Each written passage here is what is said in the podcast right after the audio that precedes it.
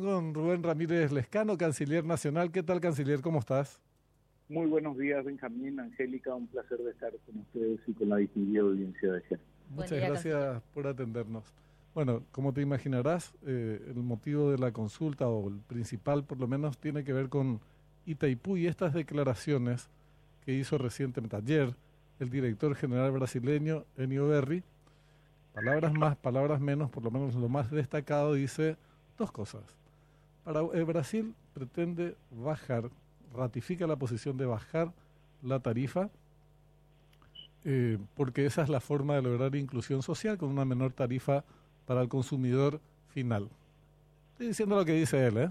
Está ahí, hay otros intereses más grandes eh, de por medio. Y lo segundo, que aquel, aquella nota reversal de 1973 por la cual la parte que no eh, está obligada, las partes están obligadas a comprar lo que los demás, la otra no consume, en este caso Brasil, lo que Paraguay no consume, eso se podría eh, eliminar, anular dice él, no sé en virtud de qué lo dice, pero el mensaje, y esta es la consulta, es eh, exactamente opuesto al que al escenario que nosotros estábamos se dibujaba eh, en nuestro país en materia de negociaciones y genera una situación muy muy complicada. Entonces queremos conocer tu opinión, eh, canciller, cómo, cómo están las cosas en este momento.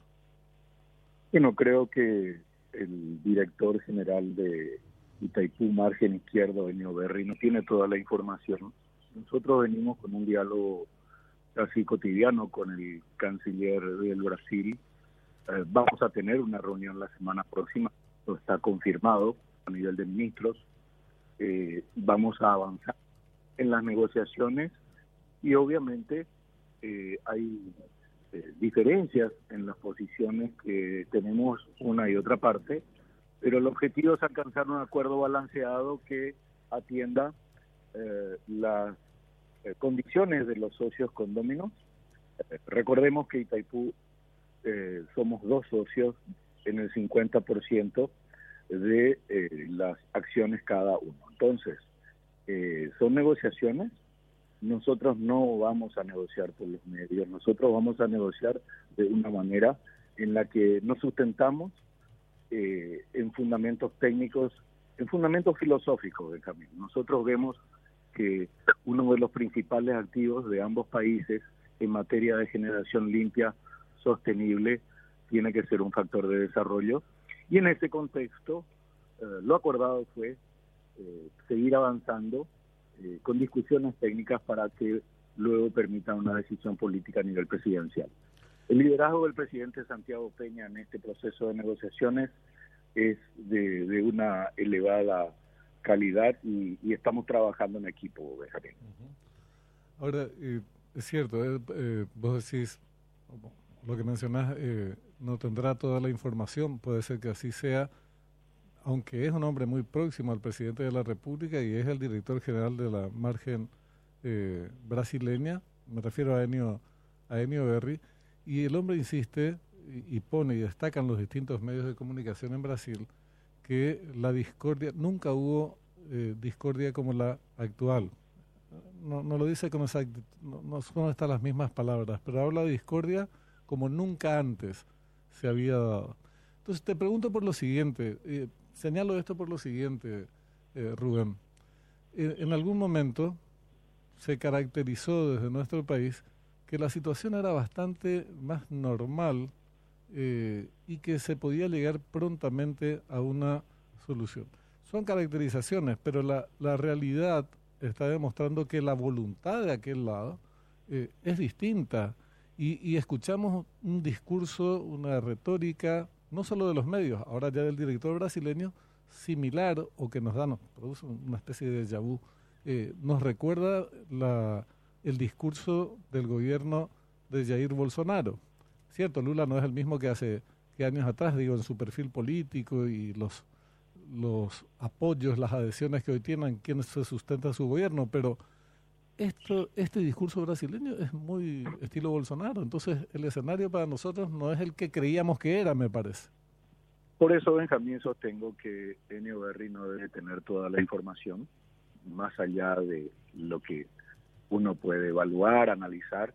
Desde nuestra perspectiva, eh, nosotros tenemos que discutir en el ámbito de eh, los números, las cifras, la historia de la entidad binacional, pero sobre todo lo que se proyecta.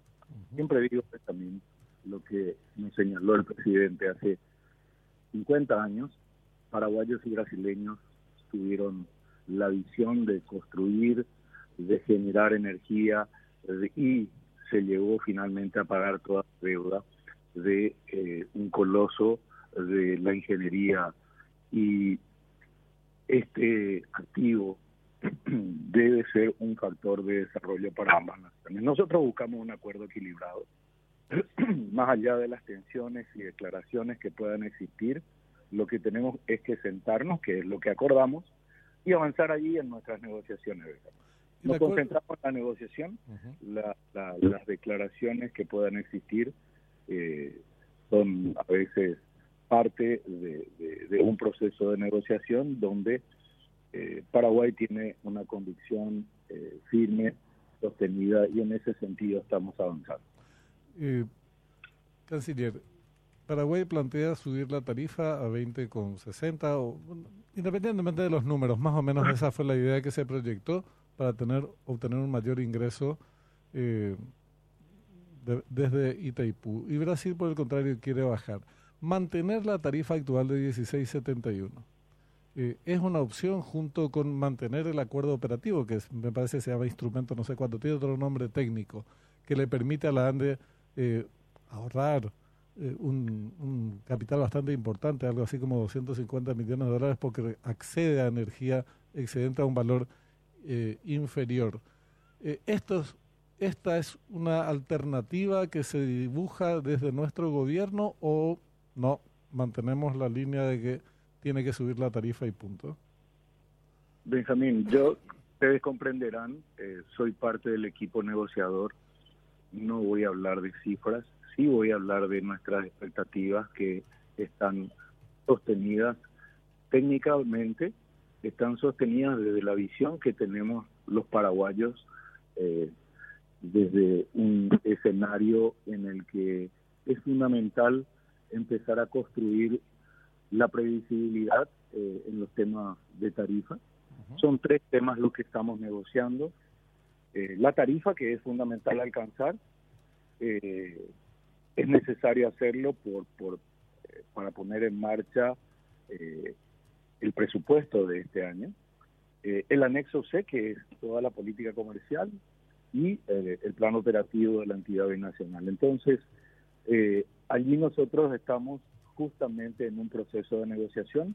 Lo hacemos con mucha transparencia delante de nuestra sociedad también, por eso agradezco la oportunidad de comunicarme eh, con la ciudadanía a través de un medio tan importante como el que diriges.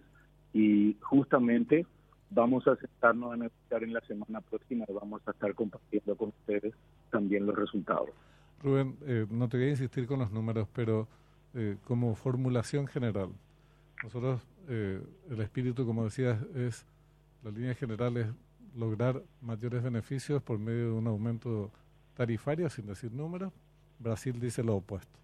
Una salida intermedia entre estas dos eh, proposiciones forma parte de nuestras eh, opciones y si formaran parte de nuestras opciones, ¿vos crees que sería viable una, una, una formulación de esta naturaleza?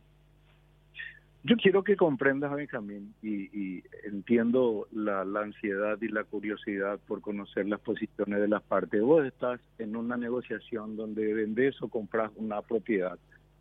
No podés hablar de todas las cifras frente a, a tu contraparte porque eh, no, no, no, te hablo de cifras por eso. Mm. Entonces, este, nosotros tenemos una expectativa razonable, previsible y sostenida por eh, ecuaciones que nos permiten llegar, por una parte, a eh, condiciones en las que de ninguna manera perjudica al consumidor final en el Brasil ni tampoco en el Paraguay. Por eso hablamos de un acuerdo equilibrado, justo, equitativo y que nos dé la previsibilidad de que, que necesita hoy la entidad binacional para cumplir con su cometido. Eh, canciller, poner en marcha el presupuesto de la DEBI, obviamente es fruto de, o, depende de este acuerdo tarifario finalmente al que se pueda arribar. en este momento la Itaipú no está, está paralizada, digo, en términos administrativos, no en términos obviamente operativos de, eh, producción de energía, pero en términos administrativos sí. Eh, esta, esta situación de parálisis administrativa se va, está subordinada, sujeta su, su, superación al acuerdo tarifario o se podría, podría formar parte incluso de, las negociaciones. Está bien, nosotros eh, avalamos un presupuesto, sigamos eh, operando administrativamente de manera provisional. Pregunto, ¿cuál es, cuál es la salida al impas administrativo de la, de la Itaipú en este momento? Y vamos a encontrar esa alternativa este, en la discusión que vamos a tener la semana próxima, Benjamín. Bueno, por último, porque eh, eh, después vamos a, profundizar, no queremos eh, seguir en, temas que no, no, no, hay, no hay respuestas o no se pueden divulgar las, las respuestas. Esta versión que había dado Folia y que la ratifica Enio Vera sobre, perdón, Enio Berry, sobre el tema del de la nota reversal de 1973, el número 5, por la cual Brasil está obligado a comprar nuestra energía excedente y que él dice que se puede anular. Eh, y que sería un, inclusive una formulación para salir rápido de esta cuestión. Obviamente va contra lo que establece el tratado de, de, Itaipú, porque ese, esa nota reversal forma parte del tratado. ¿Qué, ¿Cuál es nuestra posición frente a esto, Rubén? Sí, nosotros tenemos todas las alternativas sobre la mesa también estamos evaluando cada una de las situaciones y condiciones que podemos tener en una negociación que es eh, para Paraguay sumamente importante. Eh, es una negociación en la que obviamente eh, Brasil tiene que comprender que Paraguay tiene una, un nivel de desarrollo económico distinto. las prioridades sobre el impacto de estas negociaciones eh, pueden llegar a ser diferentes desde la perspectiva de la dimensión de cada uno de los países. La agenda de Brasil y de Paraguay, de Paraguay y de Brasil es una agenda muy amplia, de manera que estamos abordando, eh, focalizados en Itaipú en este momento, centrados en poder resolver las situaciones que nos plantea la ecuación de la fórmula y eh, no, no, no, no pienses que no tenemos estrategia por no poder divulgar en este momento cifras o, o, ecuaciones que estamos administrando. Y si Brasil está dispuesto a hacer modificaciones al tratado, pues trabajemos en ello, porque tenemos varios elementos también dentro de esa ecuación para poder avanzar. Ahora, Robert, sí hay una cuestión que me parece importante socializar. Eh, el discurso oficial era, hasta hace poco tiempo, que la situación era de normalidad y que avanzaríamos prontamente hacia un acuerdo que contemple nuestras aspiraciones de aumentar la tarifa. La realidad, la realidad nos está demostrando lo contrario en materia de caracterización de la, de la situación. Entonces, yo presumo que eso hay que incorporar para decir, partimos de esta caracterización, de esta realidad adversa, según eh, escuchamos a los voceros brasileños, y estamos recomponiendo estrategias. Me parece, o, no es así. Nuestra, nuestra estrategia sigue firme, sostenida. Nosotros estamos trabajando sobre escenarios reales, sobre cifras concretas. Por eso te decía que tenemos fundamentos sólidos una declaración de un funcionario no puede alterar de ninguna manera las condiciones en las que nosotros estamos planteando estas negociaciones. En sí, es cierto, pero no es solamente un funcionario, Rubén. este funcionario, antes el ministro de Minas, el propio Lula, habría que escuchar, volver a escuchar lo que dijo al término de la reunión con Santiago, con el, presidente de la República, nuestro presidente, eh, sobre el tema tarifario, los medios de comunicación, el Tribunal de Cuentas de la Unión y podemos seguir con la lista. En un Congreso encima adverso que volvió hostil hacia el gobierno del, del, receso parlamentario, no es solamente un funcionario. Y, es más, te digo, porque hasta hace poco yo hablaba con un vocero, un, con el ministro de Industria y Comercio, eh, miembro del Consejo de Administración de, la, de, Itaipú, y él veía una situación normal. Eh, y la realidad no es normal, no se pagan las cuentas en Itaipú. Eh, te dice, el, de la, la, contraparte te dice, nunca tuvimos un nivel de discordia como este, en el contexto que te estaba señalando. Con esto no estoy diciendo que nosotros, ay, eh, nos asustamos por eso. No nos asustamos nada, pero tenemos que partir de, ese, de estos hechos y no creer que los hechos son favorables, sino que son desfavorables y tenemos que contrarrestarlos con eh, estrategias muy, muy, concretas partiendo de esa realidad. Si no, después nos cierran la puerta en la nariz. Nosotros tenemos clara la estrategia y el rumbo. Eh, realmente eh, quiero que contemples de que eh, yo soy el canciller nacional, hablo con mi contraparte y puedo asegurar de que estamos en un camino de negociaciones que es arduo, obviamente nunca ha sido fácil negociar con el Brasil, pero eso no implica que no sea imposible alcanzar nuestros objetivos. Bueno, canciller, ¿esta reunión para cuándo estaría prevista la próxima semana? Vamos, vamos a comunicar oportunamente este, sobre la fecha, el horario, eh, va a ser en la entidad binacional eh, en un terreno compartido por ambas partes. Esto ya está acordado. Sobre la la promesa o el compromiso del equipo negociador del Brasil de venir a Paraguay, eh, canciller, no es esta la reunión que tendrán, porque se habían comprometido. Lula. Mm. Exactamente, en este caso es el presidente una vez cerrado el acuerdo. Exacto. Sí, eh, el compromiso de Lula de venir a Paraguay no, no ha sido, este, digamos que interrumpido, eso existe, va a venir. Lo que sí hemos acordado es que tenemos que discutir algunos temas a nivel de ministros, que son discusiones técnicas, para que luego los jefes de Estado puedan eh, alcanzar finalmente la decisión política que corresponda a, a, esta, a esta negociación. Canciller, ¿podés comprometerte con nosotros solemnemente sobre la Biblia?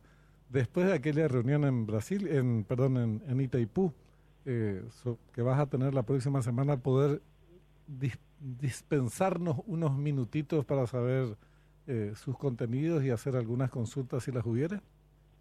Con gusto, Benjamín, me comprometo. Ustedes saben que siempre tenemos noticias que podemos compartir desde la perspectiva de los resultados estamos.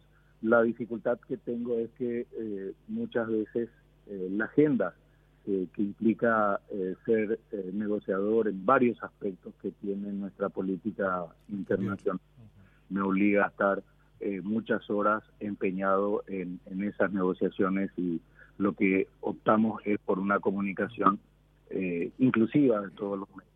Ahora, cuando hay oportunidad de hablar individualmente con cada uno, allí estamos como hoy Benjamín. Muchísimas gracias por tu tiempo, muy amable Rubén. Al contrario, un placer. Igualmente, Rubén Ramírez Lescano, canciller nacional, se produjo el milagro.